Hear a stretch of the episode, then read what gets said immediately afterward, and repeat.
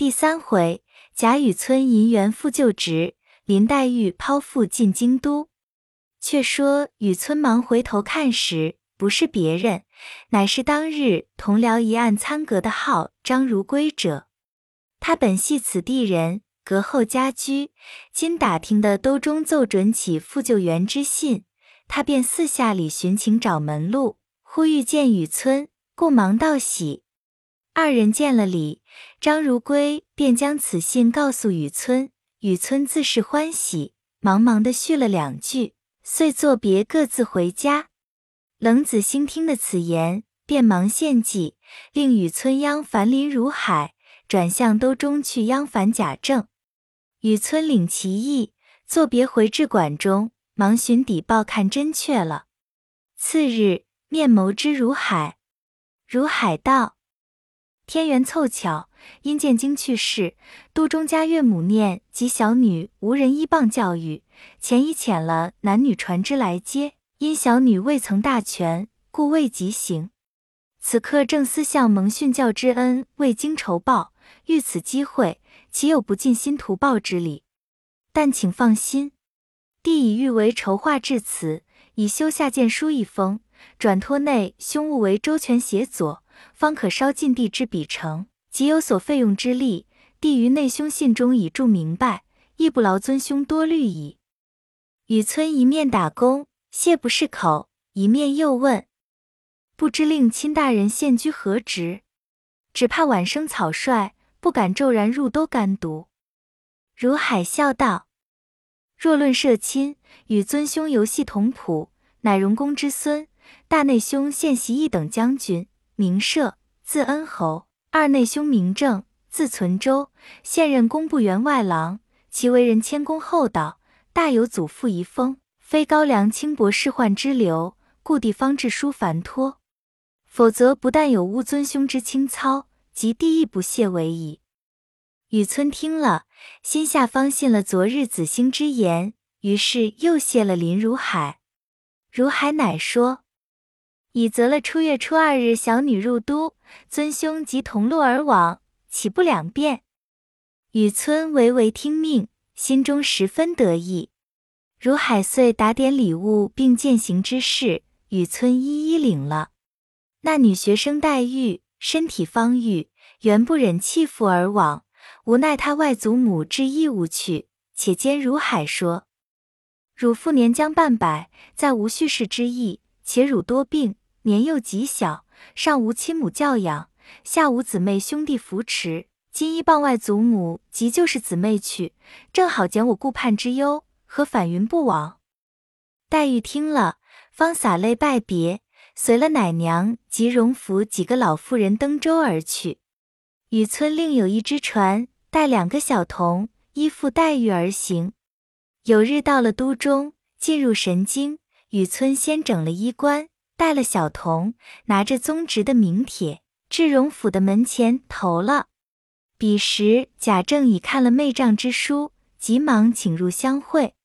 见雨村相貌魁伟，言语不俗，且这贾政最喜读书人，礼贤下士，济若扶危，大有祖风。况又系媚丈之意，因此优待雨村，更有不同，便竭力内中协助。提奏之日。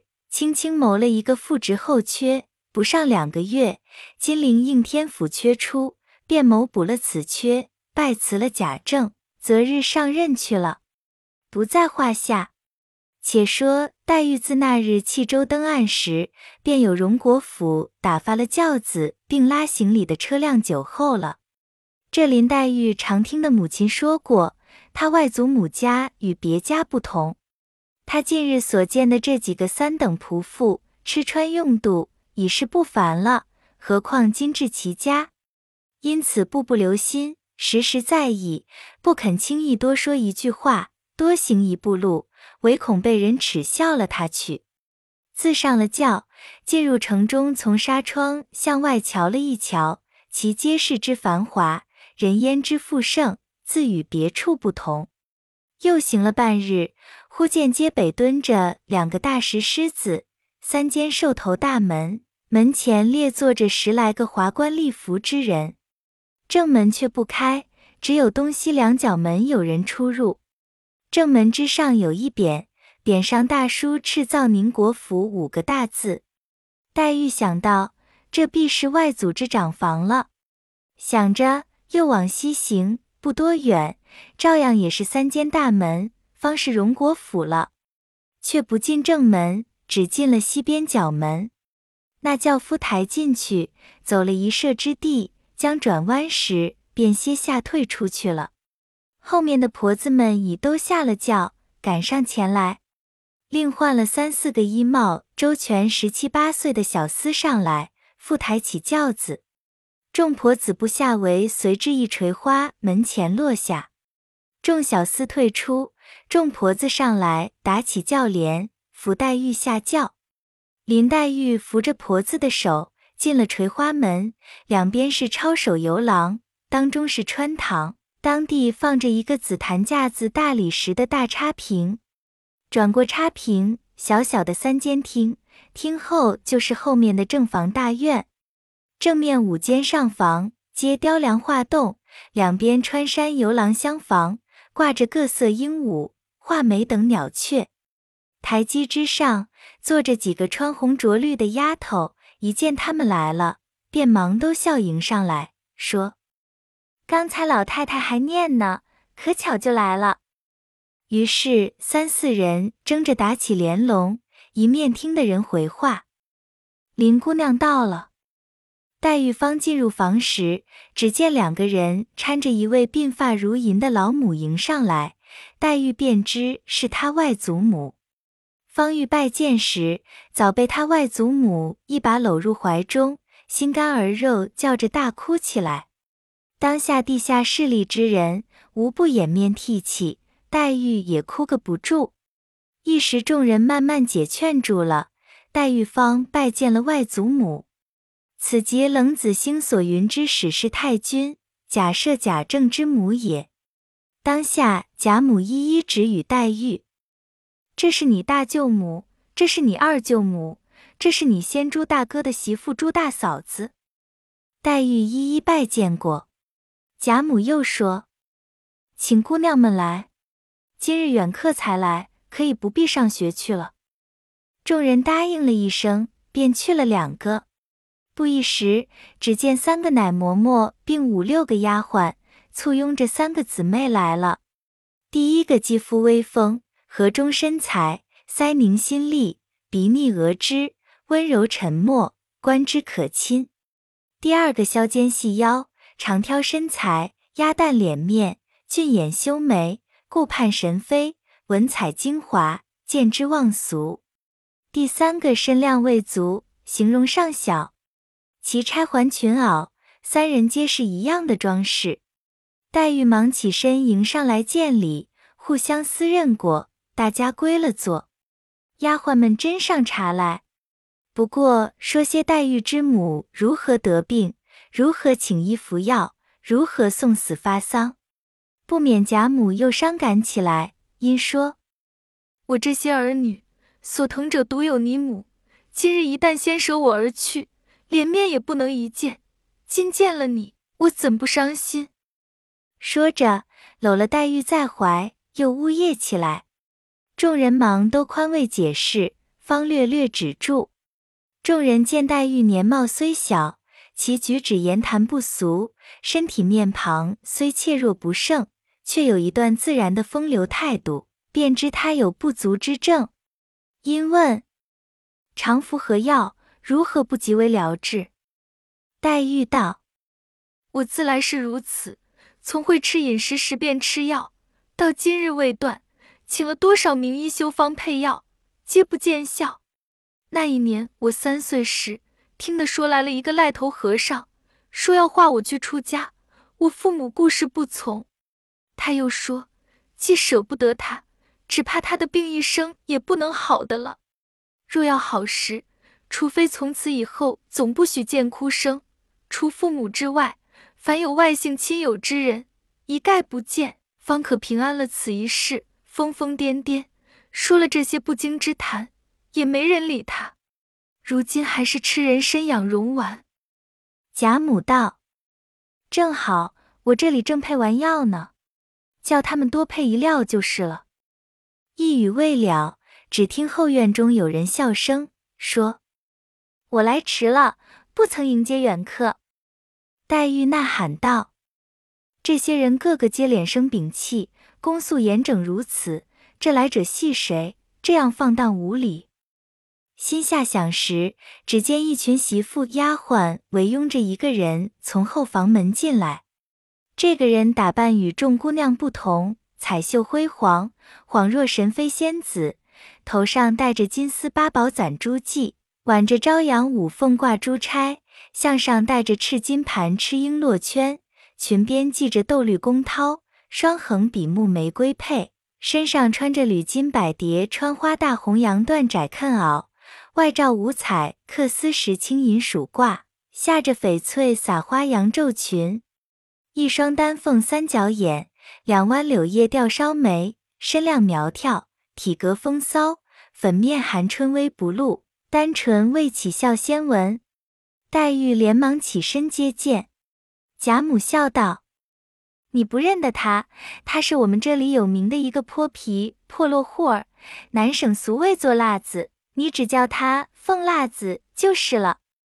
黛玉正不知以何称呼，只见众姊妹都忙告诉她道：“这是莲嫂子。”黛玉虽不识，也曾听见母亲说过，大舅贾赦之子贾琏娶的就是二舅母王氏之内侄女，自幼贾充男儿教养的，学名王熙凤。黛玉忙陪笑见礼，以嫂呼之。这熙凤携着黛玉的手，上下细细打量了一回，仍送至贾母身边坐下，阴笑道：“天下真有这样标致的人物，我今才算见了。况且这通身的气派，竟不像老祖宗的外孙女，竟是个嫡亲的孙女。怨不得老祖宗天天口头心头一时不忘。只可怜我这妹妹这样命苦，怎么姑妈偏就去世了？”说着。便用怕拭泪，贾母笑道：“我才好了，你倒来招我。你妹妹远路才来，身子又弱，也才劝住了。快再休提前话。”这熙凤听了，忙转悲为喜道：“正是呢，我一见了妹妹，一心都在她身上了，又是喜欢，又是伤心，竟忘记了老祖宗。该打，该打。”又忙携黛玉之手，问：“妹妹几岁了？可也上过学？现吃什么药？在这里不要想家，想要什么吃的，什么玩的，只管告诉我。丫头老婆们不好了，也只管告诉我。”一面又问婆子们：“林姑娘的行李东西可搬进来了？带了几个人来？你们赶早打扫两间下房，让他们去歇歇。”说话时，已摆了茶果上来。熙凤亲为捧茶捧果，又见二舅母问他：“月钱放过了不曾？”熙凤道：“月钱已放完了，才刚带着人到后楼上找段子，找了这半日，也并没有见昨日太太说的那样的，想是太太记错了。”王夫人道：“有没有什么要紧？”因又说道。该随手拿出两个来给你这妹妹去裁衣裳的，等晚上想着叫人再去拿吧，可别忘了。熙凤道：“这倒是我先料着了，知道妹妹不过这两日到的，我已预备下了，等太太回去过了木好送来。”王夫人一笑，点头不语。当下茶果已撤，贾母命两个老嬷嬷带了黛玉去见两个母舅。使贾赦之妻行事忙一起身，笑回道：“我带了外甥女过去，倒也便宜。”贾母笑道：“正是呢，你也去罢，不必过来了。”邢夫人答应了一声是字，遂带了黛玉与王夫人作辞，大家送至穿堂前。出了垂花门，早有众小厮们拉过一辆翠卧青车，邢夫人携了黛玉。坐在上面，众婆子们放下车帘，方命小厮们抬起，拉至宽处，方架上巡逻，一出了西角门，往东过荣府正门，便入一黑油大门中，至仪门前方下来。众小厮退出，方打起车帘。邢夫人搀着黛玉的手进入院中，黛玉度其房屋院宇，必是荣府中花园隔断过来的。进入三层仪门，果见正房厢五游廊，西街小巧别致，不似方才那边轩峻壮丽。且院中随处之树木山石皆在。一时进入正室，早有许多盛装丽服之姬妾丫鬟迎着。邢夫人让黛玉坐了。一面命人到外面书房去请贾赦。一时人来回话说，老爷说了，连日身上不好，见了姑娘彼此倒伤心，暂且不忍相见。劝姑娘不要伤心想家，跟着老太太和舅母，即同家里一样。姊妹们虽拙，大家一处伴着，亦可以解些烦闷。或有委屈之处，只管说的，不要外道才是。黛玉忙站起来，一一听了，再坐一刻，便告辞。邢夫人苦留吃过晚饭去。黛玉笑回道：“舅母爱惜赐饭，原不应辞，只是还要过去拜见二舅舅，恐领了赐去不恭，翌日再领，未为不可。望舅母容谅。”邢夫人听说，笑道：“这倒是了。”遂令两三个嬷嬷用方才的车，好生送了姑娘过去。于是黛玉告辞，邢夫人送至仪门前，又嘱咐了众人几句，眼看着车去了，方回来。一时黛玉进了荣府，下了车，众嬷嬷引着，便往东转弯，穿过一个东西的穿堂，向南大厅之后，移门内大院落。上面五间大正房，两边厢房露顶耳房钻山，四通八达，轩昂壮丽，比贾母处不同。黛玉便知这方是正经正内室，一条大甬路直接出大门的。进入堂屋中，抬头迎面先看见一个赤金九龙青的大匾，匾上写着斗大的三个大字，是荣禧堂。后有一行小字：某年月日。书赐荣国公贾源，又有万几陈汉之宝。大紫檀雕螭案上设着三尺来高青绿古铜鼎，悬着带漏隋朝墨龙大画，一边是金位仪，一边是玻璃台皿。地下两六十六张楠木交椅，又有一副对联，乃乌木联排，镶着赞银的字迹，道是：座上珠玑朝日月。堂前俯伏唤烟霞，下面一行小字，道是同乡市教弟勋袭东安郡王墓室拜手书。原来王夫人时常居坐宴席，亦不在这正室，只在这正室东边的三间耳房内。于是老嬷嬷引黛玉进东房门来，临窗大炕上铺着猩红洋记，正面设着大红金钱蟒靠背。石青金钱蟒银枕，秋香色金钱蟒大条褥，两边设一对梅花式洋漆小几，左边几上文王鼎持柱香盒，右边几上汝窑美人咕咕内插着石鲜花卉，并明碗弹盒等物。地下面西一六四张以上都搭着银红撒花椅搭，底下四副脚踏，椅之两边也有一对高几。几上明碗瓶花俱备，其余陈设自不必细说。老嬷嬷们让黛玉炕上坐，炕沿上却有两个锦褥对设。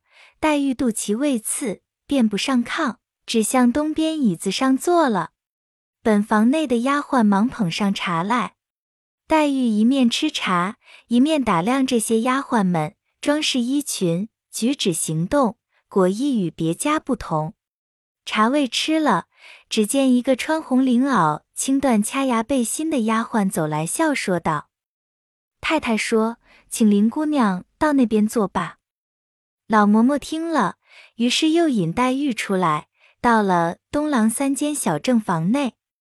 正房炕上横设一张炕桌，桌上垒着书籍茶具，靠东壁面西设着半旧的青缎靠背银枕。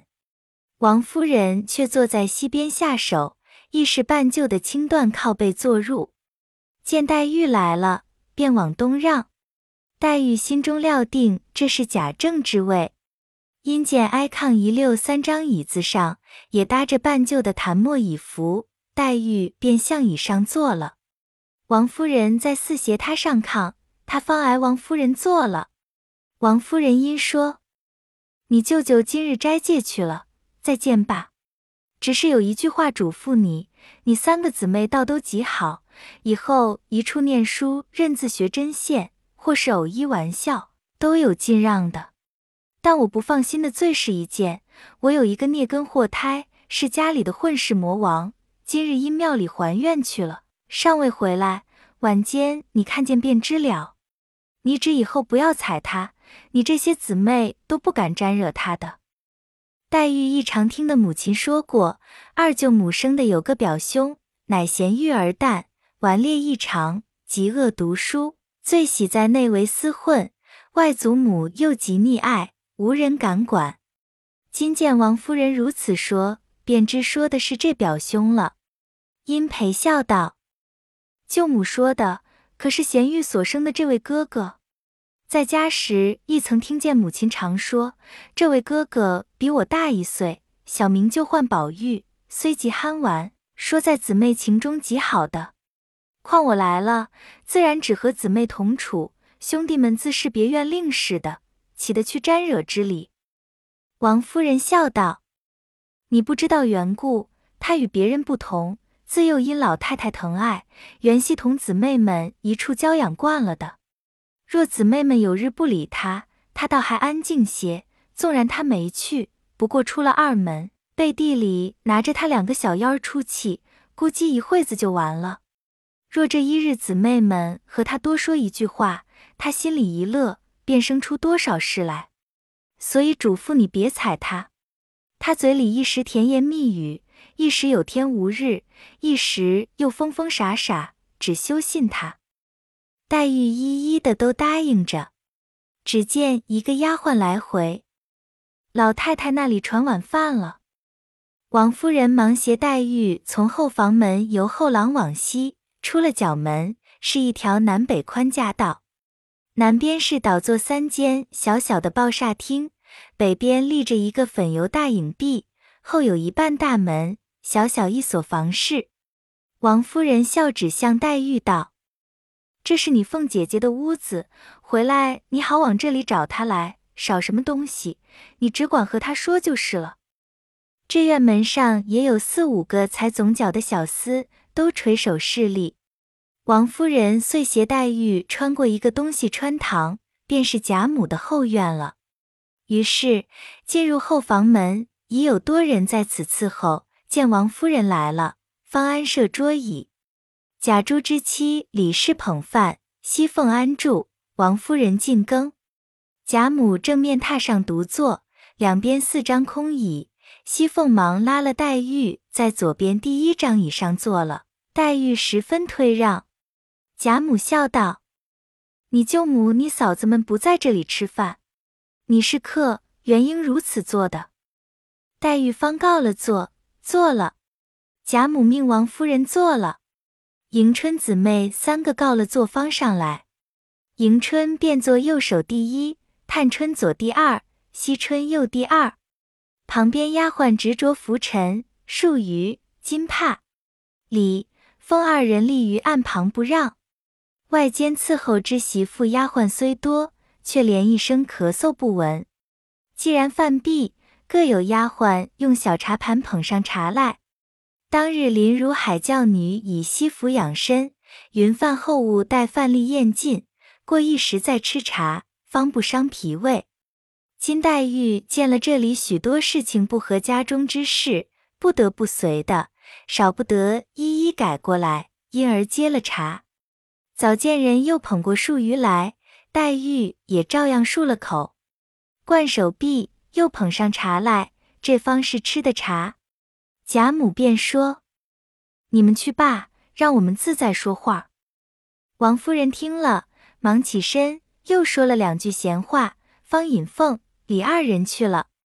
贾母因问黛玉念何书，黛玉道：“只刚念了四书。”黛玉又问姊妹们读何书，贾母道：“读的是什么书？不过是认的两个字，不是睁眼的瞎子罢了。”一语未了，只听外面一阵脚步响，丫鬟进来笑道：“宝玉来了。”黛玉心中正疑惑着，这个宝玉不知是怎生个被赖心人物，懵懂顽童，倒不见那蠢物也罢了。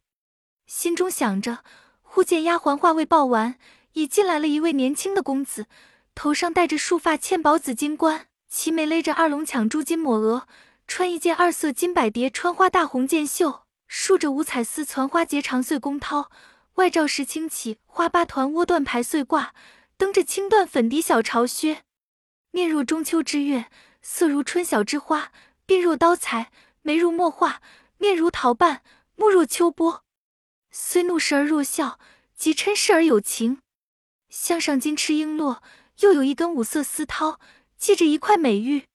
黛玉一见，便吃一大惊，心下想到：好生奇怪，倒像在那里见过一般，何等眼熟到如此？只见这宝玉向贾母请了安，贾母便命去见你娘来。宝玉即转身去了，一时回来，再看已换了冠带，头上周围一转的短发都结成小辫，红丝结束，共攒至顶中胎发，总编一根大辫，黑亮如漆，从顶至梢一串四颗大珠，用金八宝坠角。身上穿着银红撒花半旧大袄，仍旧戴着项圈、宝玉、记名锁、护身符等物。下面半路松花撒花绫裤腿，锦边檀墨袜，厚底大红鞋，越显得面如敷粉，唇若施脂，转盼多情，语言长笑。天然一段风骚，全在眉梢，平生万种情思，悉堆眼角。看其外貌最是极好，却难知其底细。后人有《西江月》二词，批宝玉极恰。其词曰：“无故寻仇觅恨，有时似傻如狂。纵然生得好皮囊，腹内原来草莽。潦倒不通事物，愚顽怕读文章。行为偏僻性乖张，那管世人诽谤。富贵不知乐业，贫穷难耐凄凉。”可怜辜负好韶光，于国于家无望。天下无能第一，古今不孝无双。既言纨绔与高粱，莫笑此儿形状。贾母阴笑道：“外客未见，就脱了衣裳，还不去见你妹妹？”宝玉早已看见多了一个姊妹，便料定是林姑妈之女，忙来作揖。思见必归坐，细看形容，与众个别。两弯似蹙非蹙卷烟眉，一双似喜非喜含情目。太生两夜之愁，娇袭一身之病。泪光点点，娇喘微微。娴静时如娇花照水，行动处似若柳扶风。心较比干多一窍，病如西子胜三分。宝玉看罢，阴笑道：“这个妹妹我曾见过的。”贾母笑道。可又是胡说！你又何曾见过他？宝玉笑道：“虽然未曾见过他，然我看着面善，心里就算是旧相识。今日只做远别重逢，亦未为不可。”贾母笑道：“更好，更好！若如此，更相和睦了。”宝玉便走进黛玉身边坐下，又细细打量一番，因问。妹妹可曾读书？黛玉道：“不曾读，只上了一年学，些许认得几个字。”宝玉又道：“妹妹尊名是那两个字？”黛玉便说了名。宝玉又问表字，黛玉道：“无字。”宝玉笑道：“我送妹妹一妙字，莫若频频二字极妙。”探春便问何出。宝玉道：“古今人物通考上说，西方有十名黛，可代画眉之墨。况这林妹妹眉间若蹙，用取这两个字，岂不两妙？”探春笑道：“只恐又是你的杜撰。”宝玉笑道：“除四书外，杜撰的太多，偏指我是杜撰不成。”又问黛玉：“可也有玉没有？”众人不解其语，黛玉便忖度着因他有玉，故问我有也无。因答道：“我没有那个。想来那玉是一件罕物，岂能人人有的？”宝玉听了，当时发作起痴狂病来，摘下那玉就狠命摔去，骂道：“什么罕物，连人之高低不择，还说通灵不通灵呢？我也不要这老石子了。”吓得众人一拥争去拾玉。贾母急得搂了宝玉道：“孽障！你生气要打骂人容易，何苦摔那命根子？”宝玉满面泪痕，气道。家里姐姐妹妹都没有，当我有，我说没去。如今来了这么一个神仙似的妹妹也没有，可知这不是个好东西。贾母忙哄他道：“你这妹妹原有这个来的，因你姑妈去世时舍不得你妹妹，无法处，遂将她的玉带了去了。一则全殉葬之礼，尽你妹妹之孝心；二则你姑妈之灵，亦可全作见了女儿之意。”因此，他只说没有这个，不便自己夸张之意。你如今怎比的他？还不好生慎重带上，仔细你娘知道了。说着，便向丫鬟手中接来，亲与他带上。宝玉听如此说，想一想，大有情理，也就不生别论了。当下，奶娘来请问黛玉之房舍。贾母说：“今将宝玉挪出来。”同我在套间暖阁儿里，把你林姑娘暂安置碧纱橱里，等过了残冬，春天再与他们收拾房屋，另做一番安置吧。宝玉道：“好祖宗，我就在碧纱橱外的床上很妥当，何必又出来闹得老祖宗不得安静？”贾母想了一想，说：“也罢了，每人一个奶娘，定一个丫头照管。”愚者在外间上夜听唤，一面早有熙凤命人送了一顶藕荷色花帐，并几件锦被缎褥之类。黛玉只带了两个人来，一个是自幼奶娘王嬷嬷，一个是十岁的小丫头，亦是自幼随身的，名唤作雪雁。贾母见雪雁甚小，一团孩气，王嬷嬷又极老，料黛玉皆不遂心省力的。便将自己身边的一个二等丫头，名唤莺歌者，与了黛玉。外亦如迎春等例，每人除自幼乳母外，另有四个娇引嬷嬷；除贴身掌管拆串榆木两个丫鬟外，另有五六个洒扫房屋、来往使役的小丫鬟。当下，王嬷嬷与莺歌陪侍黛玉在碧纱橱内，宝玉之乳母李嬷嬷。并大丫鬟名唤袭人者，陪侍在外面大床上。原来这袭人亦是贾母之婢，本名珍珠。贾母因溺爱宝玉，生恐宝玉之婢无竭力尽忠之人，素喜袭人心的纯良，恪尽职任，遂与了宝玉。宝玉因知他本姓花，又曾见旧人诗句上有花气袭人之句，遂回名贾母，更名袭人。这袭人亦有些吃醋，服侍贾母时，心中眼中只有一个贾母；如今服侍宝玉，心中眼中又只有一个宝玉。只因宝玉性情乖僻，每每归见宝玉，心中着实忧郁。是晚，宝玉李嬷嬷已睡了，他见里面黛玉和莺歌犹未安息，他自卸了妆，悄悄进来，笑问：“姑娘怎么还不安息？”黛玉忙让姐姐请坐。袭人在床沿上坐了。莺歌笑道：“林姑娘正在这里伤心，自己淌眼抹泪的说：‘接才来，就惹出你家根儿的狂病。倘或摔坏了那玉，岂不是因我知过，因此便伤心？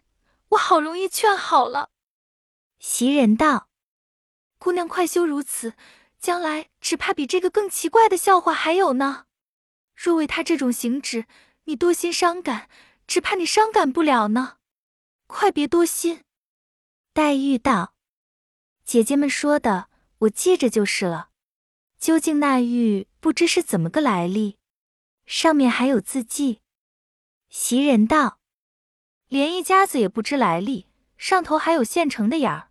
听得说，落草时是从他口里掏出来的。等我拿来你看便知。”黛玉忙指道：“罢了，此刻夜深，明日再看也不迟。”大家又续了一回，方才安歇。次日起来，省过贾母，因往王夫人处来，正值王夫人与熙凤在一处拆金陵来的书信看，又有王夫人之兄嫂处遣了两个媳妇来说话的。黛玉虽不知原委。探春等却都晓得是议论金陵城中所居的薛家姨母之子，以表兄薛蟠以财仗势，打死人命，现在应天府按下审理。如今母舅王子腾得了信息，故遣他家内的人来告诉这边，意欲换取进京之意。